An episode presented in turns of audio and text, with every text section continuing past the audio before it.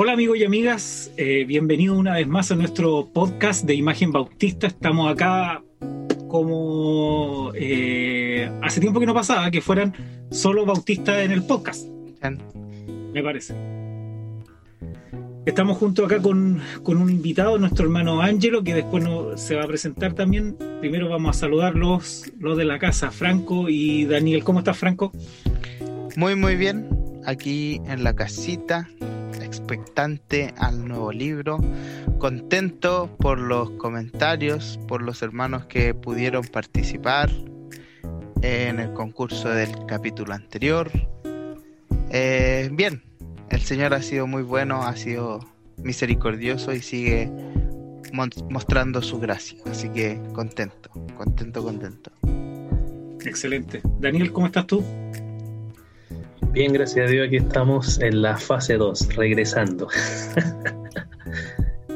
la invasión zombie regresa. Así parece. Así que ahí estamos, bueno, vamos a estar más en la casita parece, pero bien, gracias a Dios, todo tranquilo aquí, ya terminando el año, este año, como siempre hemos dicho en estos podcasts, este año extraño, pero que ha servido para compartir con los hermanos sobre libros y más libros y reflexiones juntos, así que bien, bien, gracias a Dios, igual contento que esté Ángelo hoy acompañándonos, ahí se va a presentar el, nuestro hermano, pero feliz que pueda compartirnos este libro de nuestro conocido predicador que ahí va a estar hablando. Bien, y como ya escucharon varios, estamos acá con nuestro hermano Ángelo, que es eh, parte de la, de la congregación de Daniel y Franco. Así que, Ángelo, háblanos un poco de ti, de dónde eres, dónde te congregas y de qué libro nos vas a hablar y de qué autor eh, vamos a aprender. Hola, eh, es una alegría compartir con ustedes y un privilegio eh, ser invitado por el Sanedrín, por el concilio. Em, me congrego en la iglesia del pastor Daniel, que está acá con nosotros, y el Franco, em, más o menos hace dos años, dos años y medio, pero en la membresía hace dos años más o menos. Eh, acá en Valparaíso. Y el libro El pecador de Jerusalén redimido. Este que está acá, excelente. De John Bunyan. Sí, está aquí. De John Bunyan. Otro bautista más, así que ahora sí que vemos puro bautista en el, en el podcast. Cinco. Cinco. Excelente. Eh, ya, pues mira, eh, cuéntanos un poco, eh, primero, eh, por qué el título es, es así más o menos una introducción del libro en forma general. Y después nos hablas del, del autor también para algunos que no lo conocen y conocer un poco más de él. Bien, el libro El pecador de Jerusalén redimido, el subtítulo es Buenas nuevas para los más viles pecadores. Con ese subtítulo podemos más o menos entender el título eh, se toma a lo largo de todo el libro del pasaje de la Gran Comisión, cuando Jesús dice, vayan y prediquen arrepentimiento y perdón de pecado a todas las naciones, comenzando desde Jerusalén. Esas últimas tres palabras Bunyan se toma, comenzando desde Jerusalén. Y a lo largo de esas tres palabras va desarrollando toda la temática del libro. Él argumenta que Jerusalén es el lugar donde estaban los peores pecadores, donde la cuna de la hipocresía estaba ahora, donde estaban, había sido la sede de la adoración a Dios, pero ahora la hipocresía reinaba en cada sinagoga, había sido el lugar donde Dios dijo que iba a poner su templo eh, y que iba a habitar ahí a condición de que ellos cumplieran todos sus mandamientos, pero ellos se degeneraron. Y no solo eso, sino que mataron a su Cristo, mataron a su Hijo, lo entregaron, añadieron pecado a todos los pecados que cometieron, añadieron ese último, ese peor. Y se toma de pasaje como por ejemplo del Antiguo Testamento donde dice, ni Samaria cometió, la mitad de tus pecados. cuando dice, las naciones ni con todo su ídolo han hecho la misma maldad que has hecho tú. Entonces a Jerusalén le dice, en Jerusalén está lo peor, los peores pecadores, los más malos, los más viles. Ahí están, por así decirlo, más despreciable en toda la tierra, está ahí. Y Jesús, cuando da la gran comisión, dice, comiencen precisamente desde ahí. Y Bunyan dice entonces, ese texto se refiere a vayan y prediquen arrepentimiento y perdón de pecado a todos, a todos, a toda criatura, pero comiencen desde los peores, desde los más malos, desde esos que ustedes menos se les imaginan, desde eso comiencen a predicar arrepentimiento y perdón, porque a ellos, precisamente a ellos se les ofrecía la misericordia en primer lugar, al peor de todos. Como dijo Pablo, Cristo Jesús vino al mundo a salvar a los pecadores, de los cuales yo soy el peor, el primero, el jefe, el cabecilla. Y es por eso que lleva ese título. Cuando él habla del pecador de Jerusalén, en el fondo significa el peor pecador, el más vil, el más malo, el más horrible, el que menos se nos pasa por la mente, quizá el traficante más malo, el asesino más despiadado, el, el violador más vil que podamos imaginarnos, a él comienzan predicando el arrepentimiento y perdón de pecado. Ese es el pecador de Jerusalén que Cristo dice comiencen desde ahí. Bueno, excelente. Eh, Me llamó la atención, eh, no sé si qué opinan ustedes, chiquillos, de mm, la, la, tendencia que hay autores antiguos a veces a tomar algo muy breve y sacarle el juguito. Sí, no sé qué tres palabras, solo tres. Mm. Sí, yo creo, que, yo creo que era parte del estilo de la época, porque si uno lee, no sé, otros libros de la época Owen, eh, no sé, otros que hemos hablado aquí en Flavel, podemos ver que de pocas palabras de un versículo hacen un libro completo, entonces es algo que podían extrujar, como tú bien decías, podían sacarle el juguito a partir de un texto, recorrían como toda la escritura, y era algo fantástico. Sí, notable. Eh, ¿Podrías, Ángelo, hablarnos un poco de, del autor? Para que los hermanos, imagínate que no lo conocen y se interesan eh, o les llamó la atención la temática, que claro, uno dice, eh, siempre las palabras del Señor tienen un sentido, no, no son en vano, y eh, me hizo pensar también en, cuántas veces no debemos de dejar de predicar el Evangelio incluso en nuestras mismas congregaciones. Pero partamos con, o continuemos, mejor dicho, con el, con el autor. Con mi querido Johnny. Eh, Johnny Bunyan. Bunyan era, fue, o sea, es conocido como un prolífico autor. El libro cristiano más leído después de la Biblia El Progreso del Peregrino, que su autor es John Bunyan, este mismo que escribió este mismo libro, ese el que está ahí. Eh, pero más que eso, debemos ver a Bunyan como predicador eh, Joel Vick, en el libro La predicación reformada, dice que Bunyan era más que cualquier cosa un predicador, que para, para poder entender sus libros hay que verlo como el predicador que era.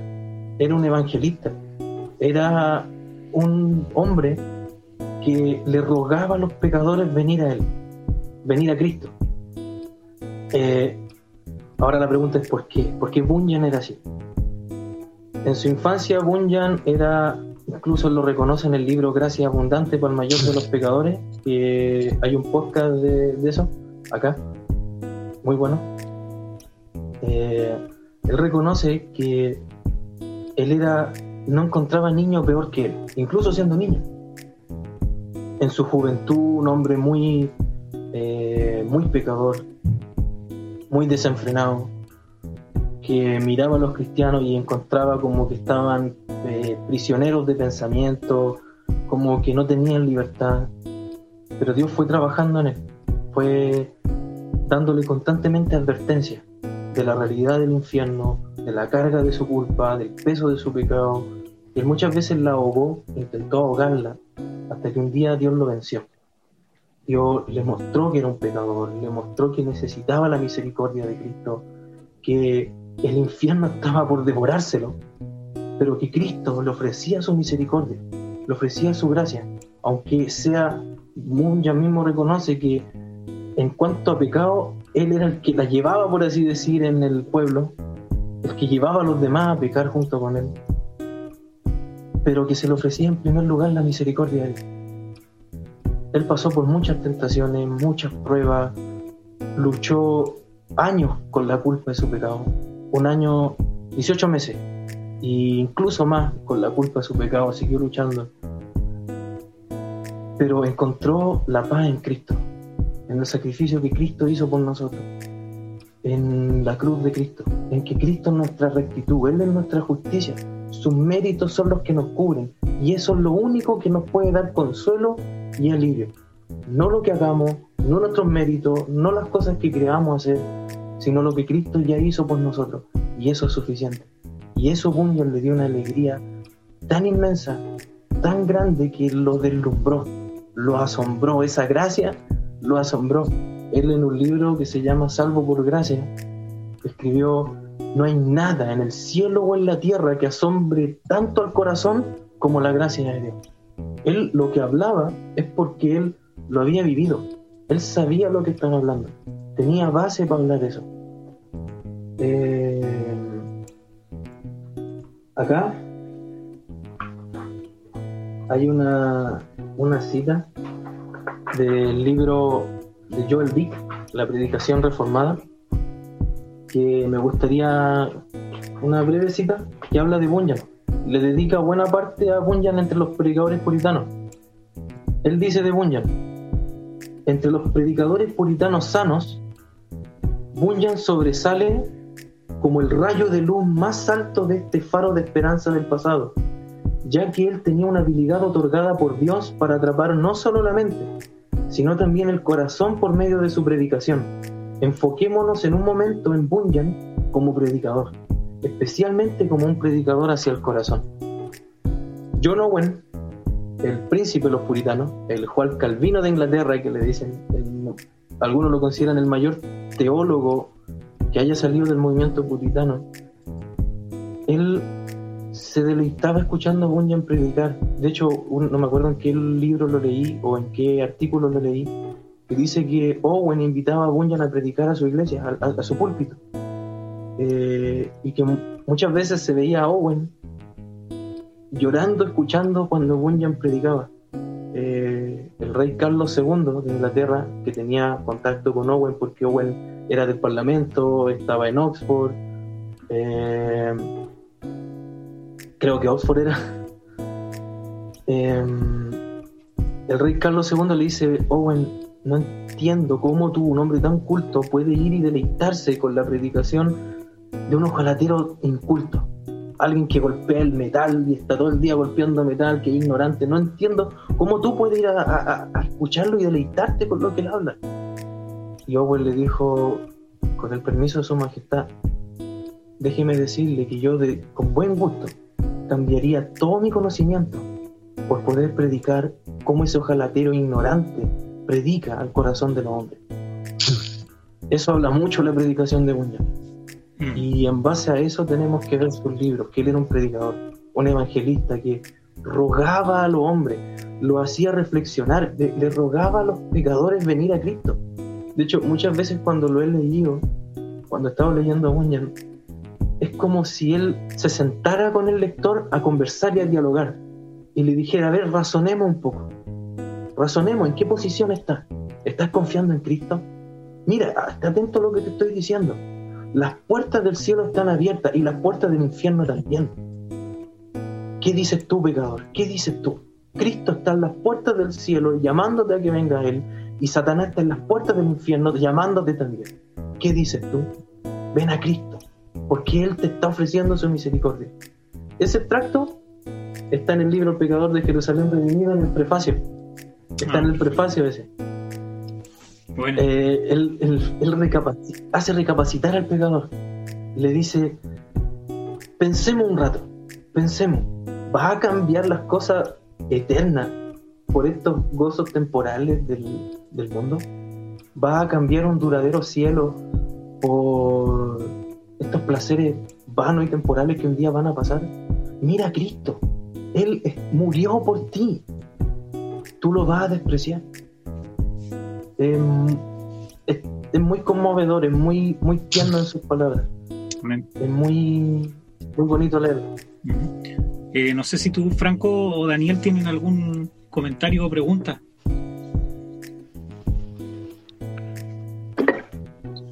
No, yo por mi parte respecto a, a lo que llevamos conversando, ¿no? Es bien interesante poder, conocer y conversar nuevamente de, de John Bunyan, ¿cierto? Ya habíamos algunas cosas comentado en el podcast que ya que decía el, el Ángelo, pero siempre es bueno tener estos recuerdos de, de cómo era la vida de, de los puritanos y en particular de, de John Bunyan. Sí, no, más que pregunta era cosa solo comentar que, el, bueno, el libro que está hablando No Ángelo igual tiene, como todos los libros de teología para vivir, igual una introducción bien buena eh, mm. respecto al, contexto de la vida de John Buña, que bueno, que Ángelo nos está contando un poco, pero eh, como lo hace generalmente editando los Jaime, eh, sale un poco ahí el, trasfondo del libro, el trasfondo de Bunyan, que igual es bien recomendable leer. Sí, de hecho, él le hace una introducción que se llama Un breve esbozo de la vida de Bunyan, de Peter de Brois. Eh, hay una parte donde Peter cita eh, un extracto de Gracia Abundante de Bunyan, del libro Gracia Abundante, cuando Bunyan es llamado al ministerio. Me llama la atención porque en base a eso vamos a poder entender este libro, El pecador de Jerusalén redimido. Bunyan dice eh, que él no se quedaba tranquilo cuando él predicaba. Si él veía a las personas, aunque nadaran en un mar de opiniones acerca de Cristo, él no se quedaba tranquilo o, o su corazón no se tranquilizaba si es que ellos no veían su pecado.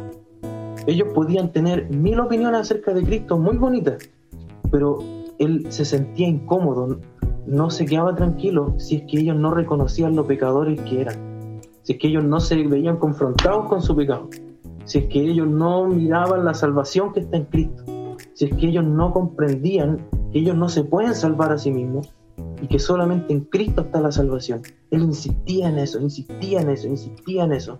Es como que constantemente estaba metiendo ahí el dedo en la herida del corazón diciendo, miren a Cristo, miren a Cristo, miren a Cristo.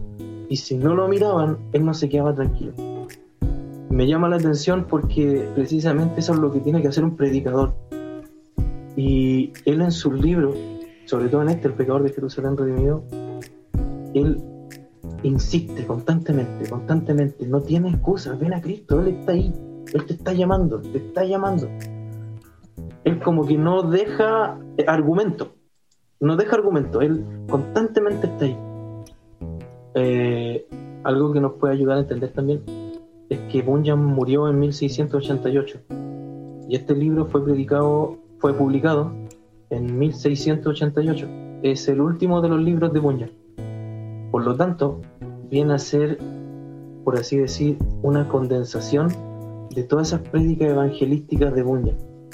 Viene a ser, por así decir, la sustancia de todo lo que él predicó en su vida de todos esos llamados que hizo al pecador a venir a Cristo. De hecho, el mismo libro está intencionado a una persona inconversa. Claro, lo puede leer un creyente. Yo, por ejemplo, cuando lo leí, no podía pasar por más de dos, tres hojas sin llorar al leerlo. Pero intencionalmente está escrito a un inconverso. Es un libro, por así decir, abierto al mundo. Para que un no creyente que está ahí como en las puertas, como que quiere entrar, pero se siente muy culpable. Que a muchos nos pasa, nos ha pasado. Que, Señor, pero pequé mucho. Señor, pero no sé si me va a aceptar. Pero, Señor, eh, no sé si me va a aceptar, no sé si soy un elegido, Señor, quiero ahí entrar. Para esa, para esa persona está destinado el libro. Es, ven, simplemente ven. Si tú dices que eres el mayor pecador, a ti te llama en primer lugar. Ven, El, otra consulta, si em, el, el, libro en sí tiene un, hilo conductor o son, eh, como dijiste tú, son sermones evangelísticos que comparan con una temática o es o va argumentando a través de todo el libro? Tiene un hilo conductor. Tiene un hilo conductor, de hecho es como un gran sermón ampliado. No son como distintos tramos de distintos sermones, no, sino es como que un gran sermón ampliado y el hilo conductor que lleva, ahora tengo el, libro, el índice, dice, me veo oscuro. No, está bien. dice, primero explica el texto bíblico, comenzando desde Jerusalén. Él lo primero que hace, como en todas las prédicas que él mismo reconoce cuando él predicaba, primero muestra la ley, y las exigencias de la ley. Muestra la condenación que yace sobre la cabeza de, los hombres, que hemos quebrantado la ley de Dios, que somos culpables, que la condenación y la ira de Dios está sobre el pecador no arrepentido. Primero hace eso cuando dice Jerusalén en la actualidad y Jerusalén en el tiempo de nuestro Señor. Él en esos dos tramos habla de Jerusalén la pecadora muestra, por así decir, el pecado de Jerusalén. Cómo Jerusalén se ha denigrado. En el fondo lo que está haciendo es mostrarle al, lector el pecado que hay en su corazón. Cómo la imagen de Dios está denigrada en nosotros, cómo nosotros la hemos trastocado, pervertido, y cómo somos responsables ante un Dios que es santo, que es justo, y que un día vamos a tener que enfrentarnos a su juicio. Luego él explica la enseñanza, la doctrina, y dice, pero hay misericordia para Jerusalén. Y la ofrece en primer lugar a Jerusalén. Comiencen desde allí. O sea, ya, Jerusalén es la peor de todas las ciudades. Pero Cristo ofrece misericordia primero ahí, porque ahí muestra su gracia, ahí muestra su compasión.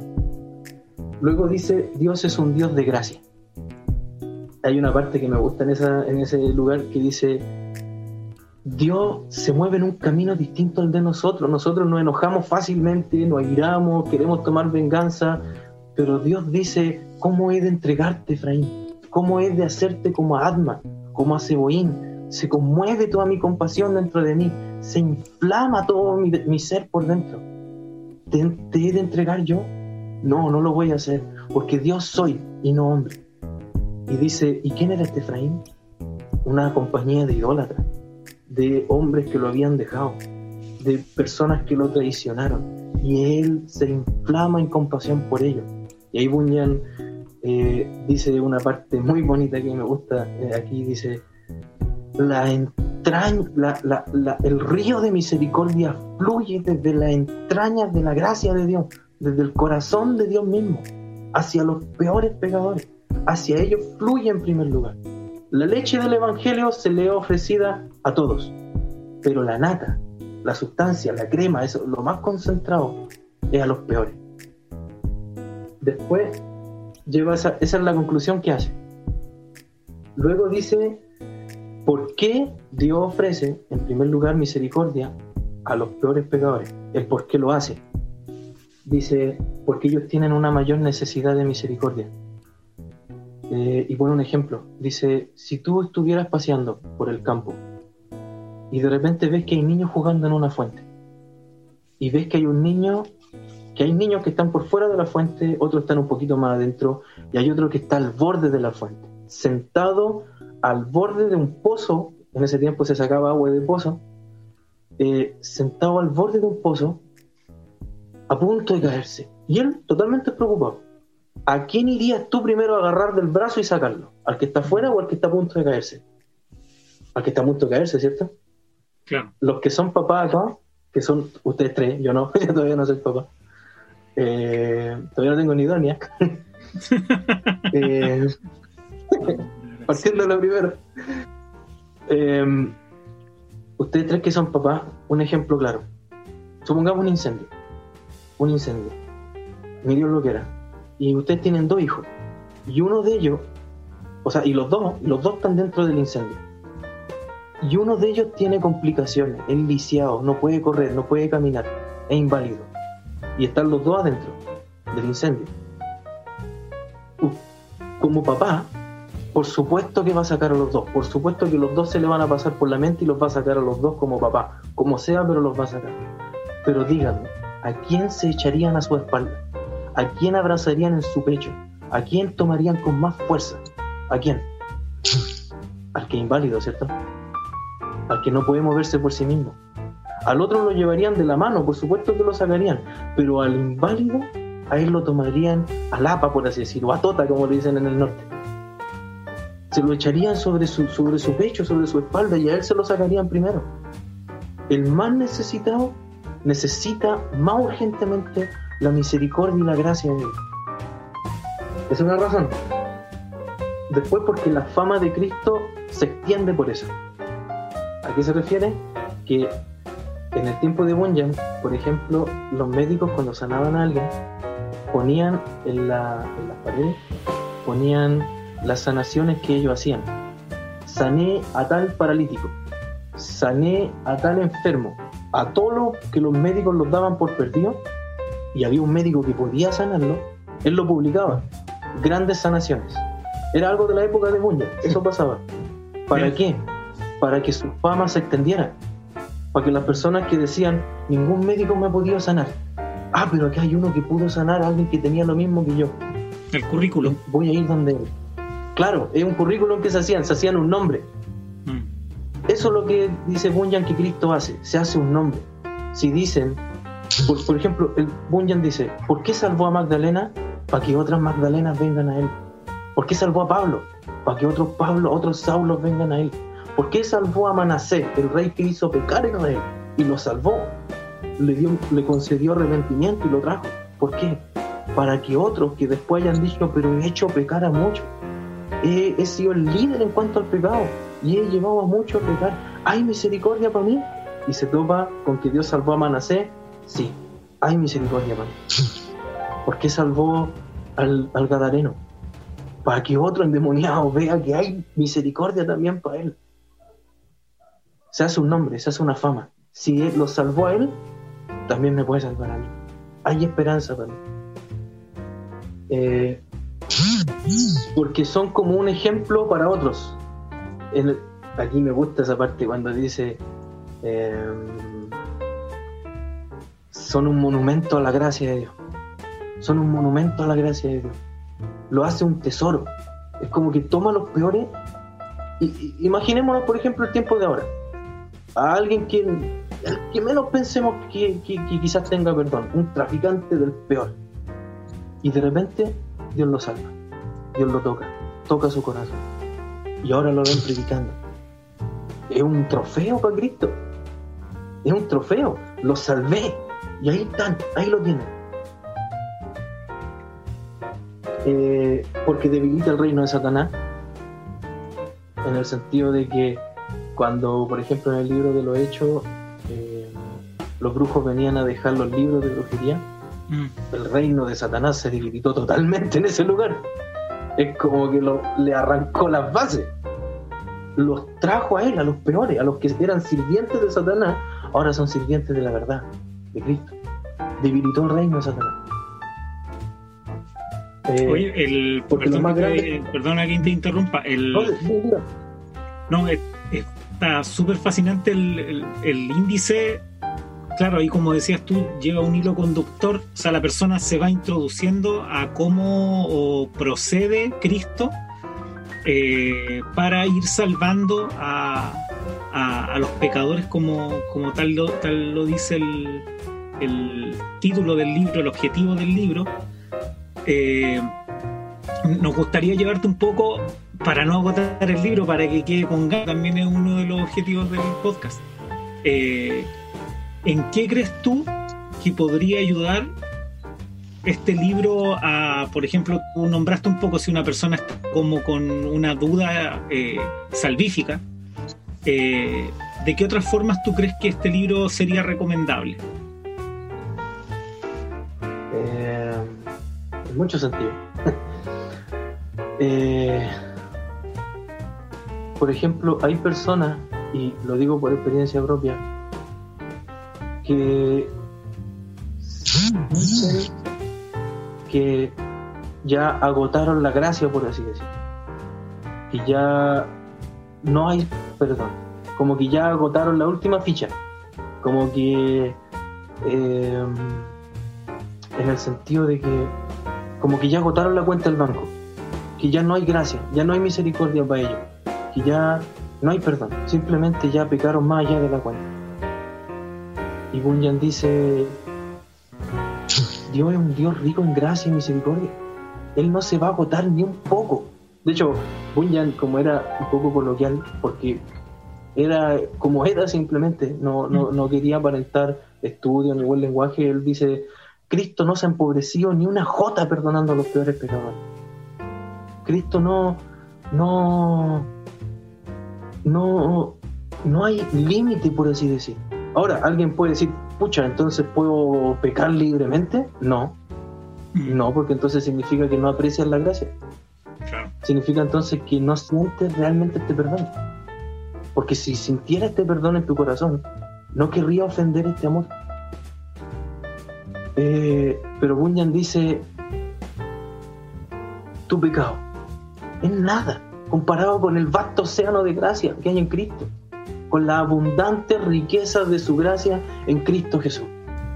Cita Efesios cuando habla de esa parte, la abundante riqueza de su gracia.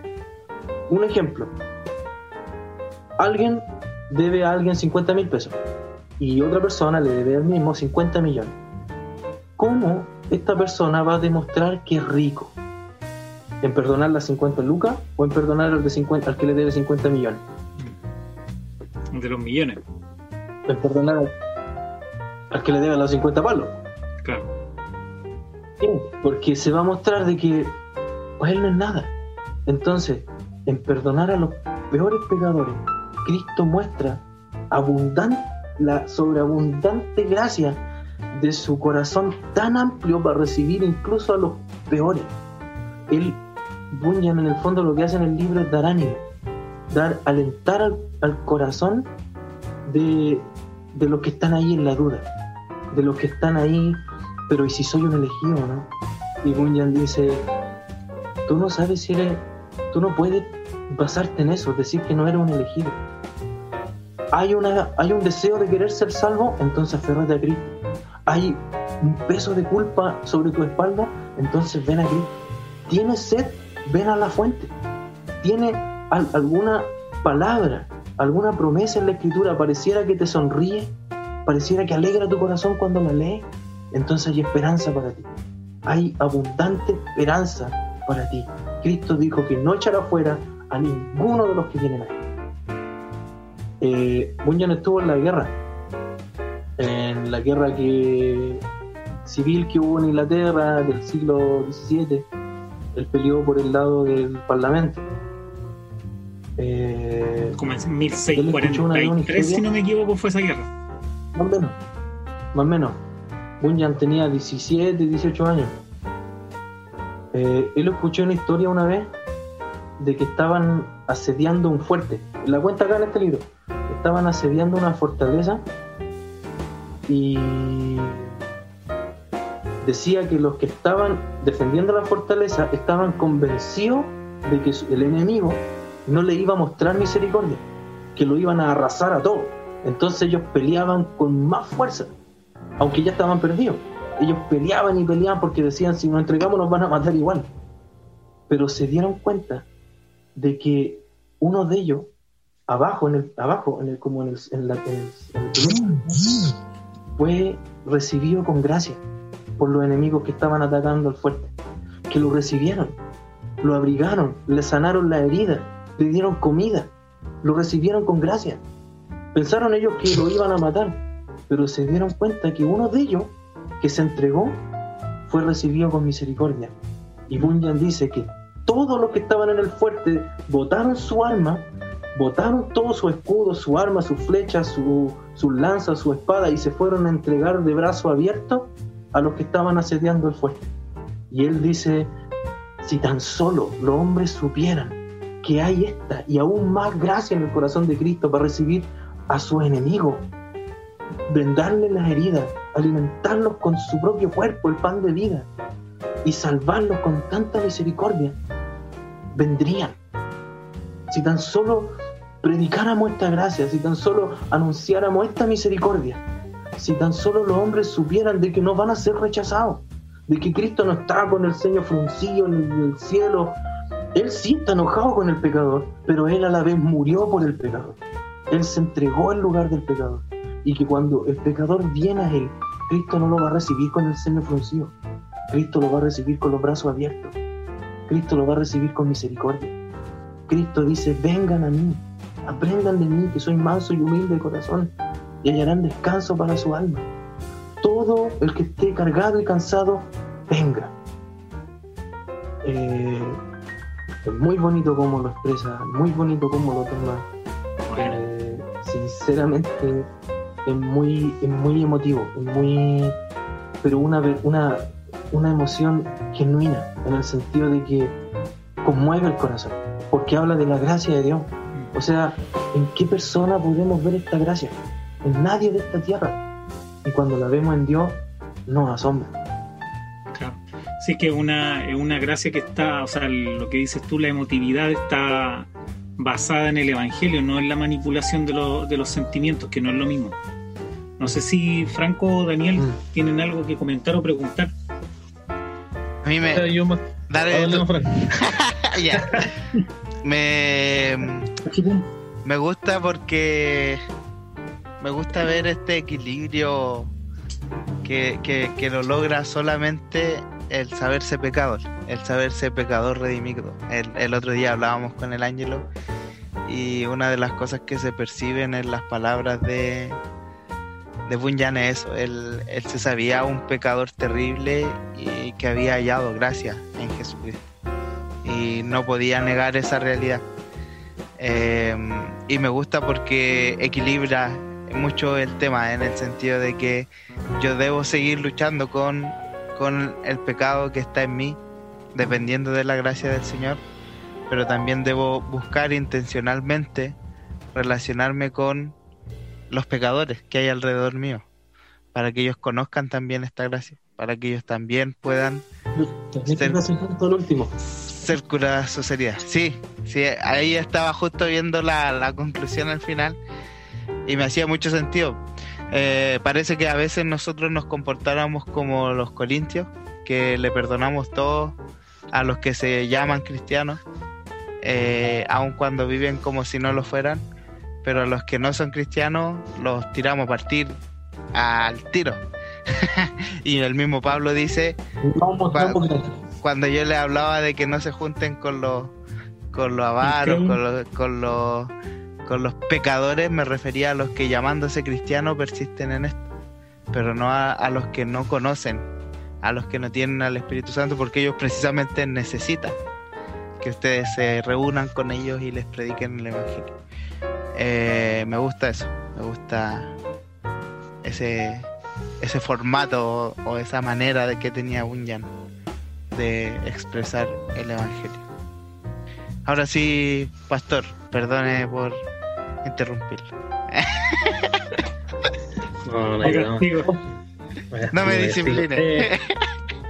No, yo iba a comentar en verdad lo, el estilo de Bunyan, que es el estilo puritano, o sea, su, sermón o su forma, su esquema, digamos, de, estructura de sermones de, los puritanos, eh, que Ferguson en un libro, me acuerdo, pone como el esquema así como es, que generalmente la, el pasaje, la explicación del pasaje, después la, doctrina, eh, después la aplicación y después conclusión y después respuesta a la objeción, que está exactamente así en este libro, y que en todos los, los textos libros que son sermones puritanos, uno ve que esa era la práctica de la época. Entonces, muy bonita la estructura, como está formada, bien clarita en este libro. Entonces, como que te engancha bien. Cuando tú entras a este libro, te va enganchando y te va como dando de a poquito, y va soltándote y dándote dura y mostrándote la gracia. Y lo otro que me gusta es cómo incluye, eh, incluye, o sea, tú al leerlo te sientes incluido como, claro, eres el peor de los pecadores, pero a la vez la gracia de Dios siempre es más grande, siempre es más abundante, siempre es más más gloriosa. Y cualquier malvado que pueda leer este, este texto, ¿cierto?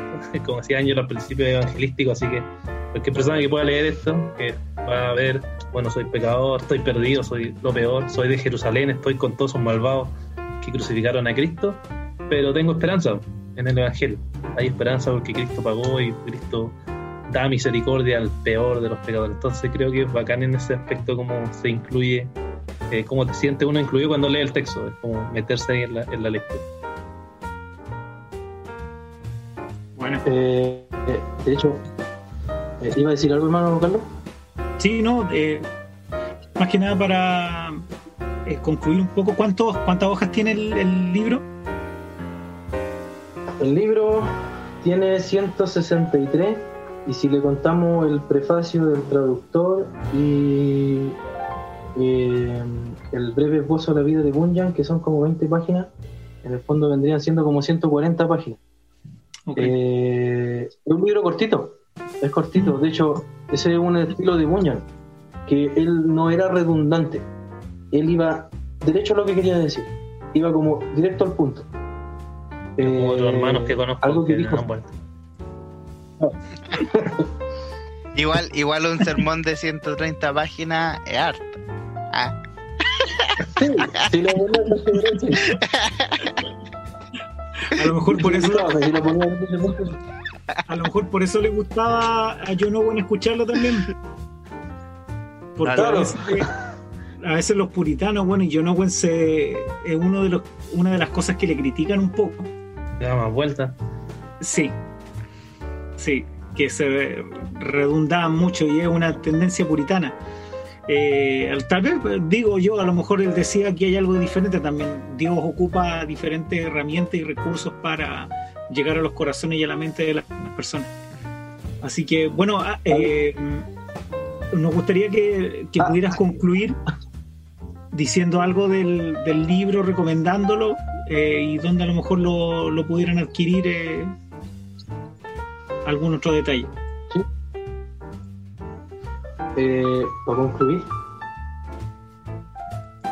aunque el libro es con intención evangelística, es bueno que un cristiano lo compre, lo lea, porque muy, de hecho, tenemos que recordar el Evangelio todos los días, todos los días, constantemente.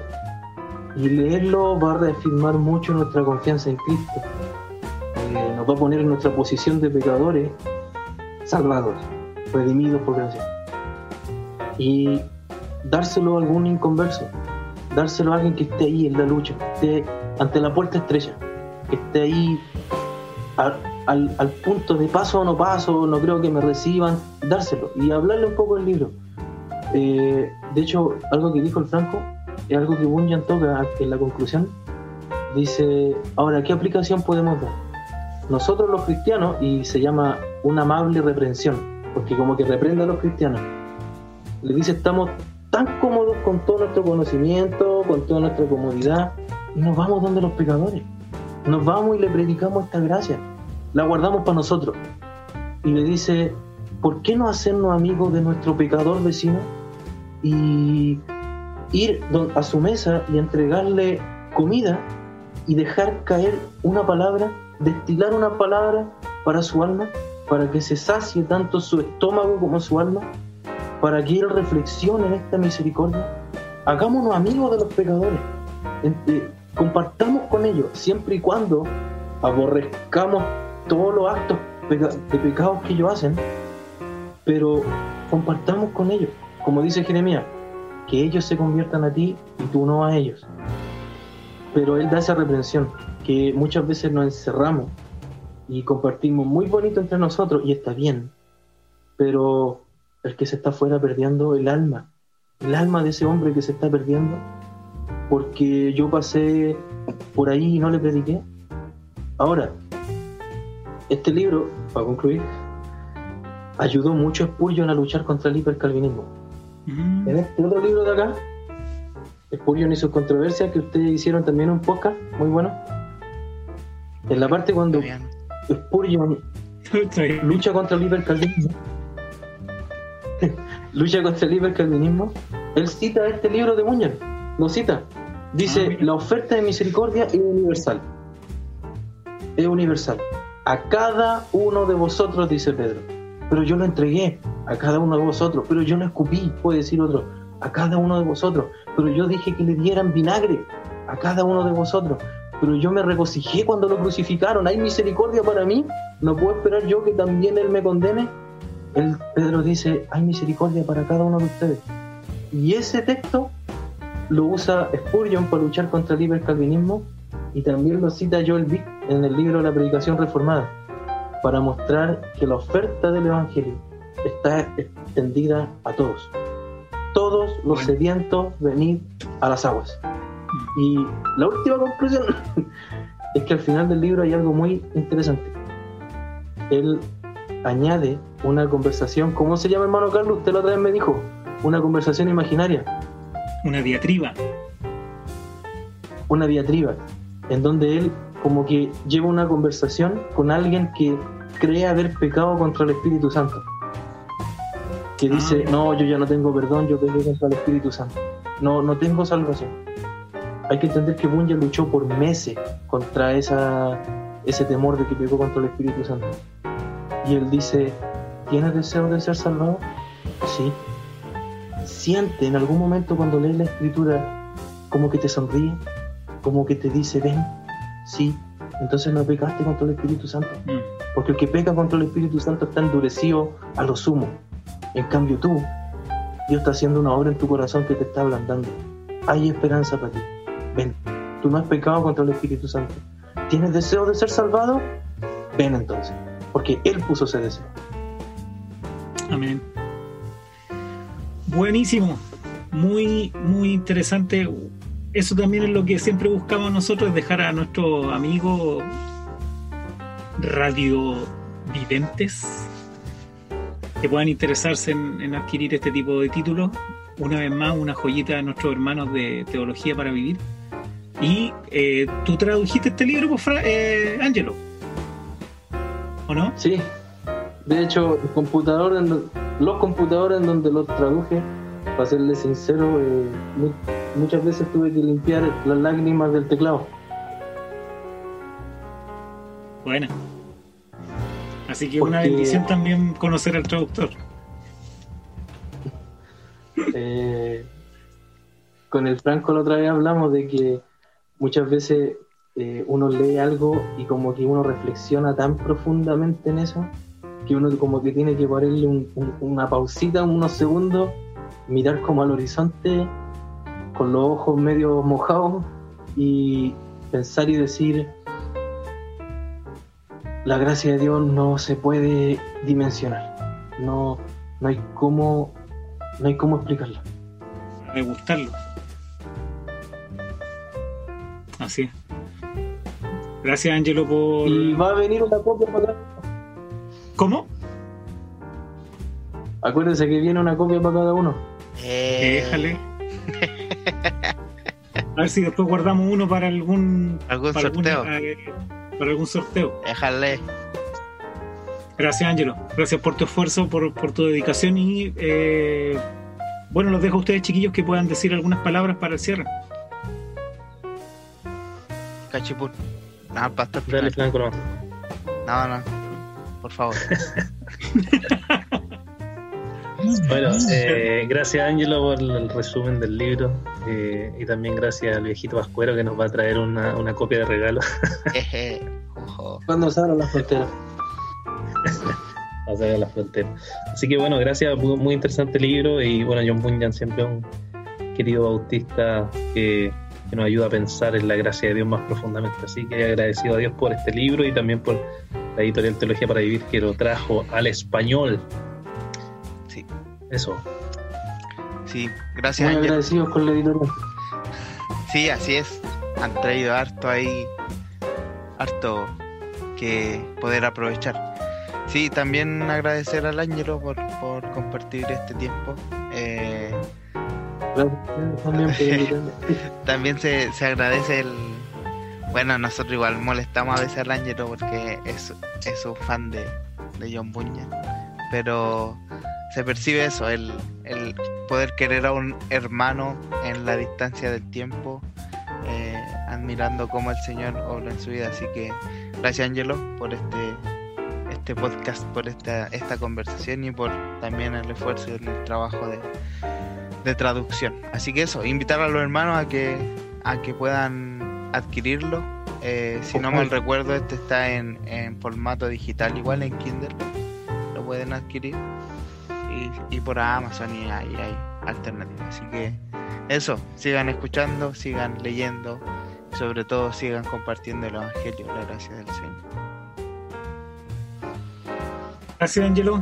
Bueno, y como dijo Franco, esperamos de que contar con más títulos de este de, esta época que también es un poco el objetivo de teología para vivir eh, en un tiempito también va a estar varios de estos títulos van a estar en la CLC chan chan y que hay varios chan chan, chan. la primicia van a estar así no sé cuáles van a llegar bueno guarden su cuando lleguen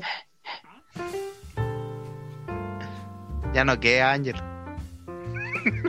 Ah, te lo gasté. ya, cerremos, cerremos, cerremos. Nos vemos. Sigan escuchando, lean la Biblia, ayuden en sus congregaciones y hoy día hubo una conjunción, así que todo está bien. Nos vemos. Chao. Bueno, que estén bien. Bendiciones.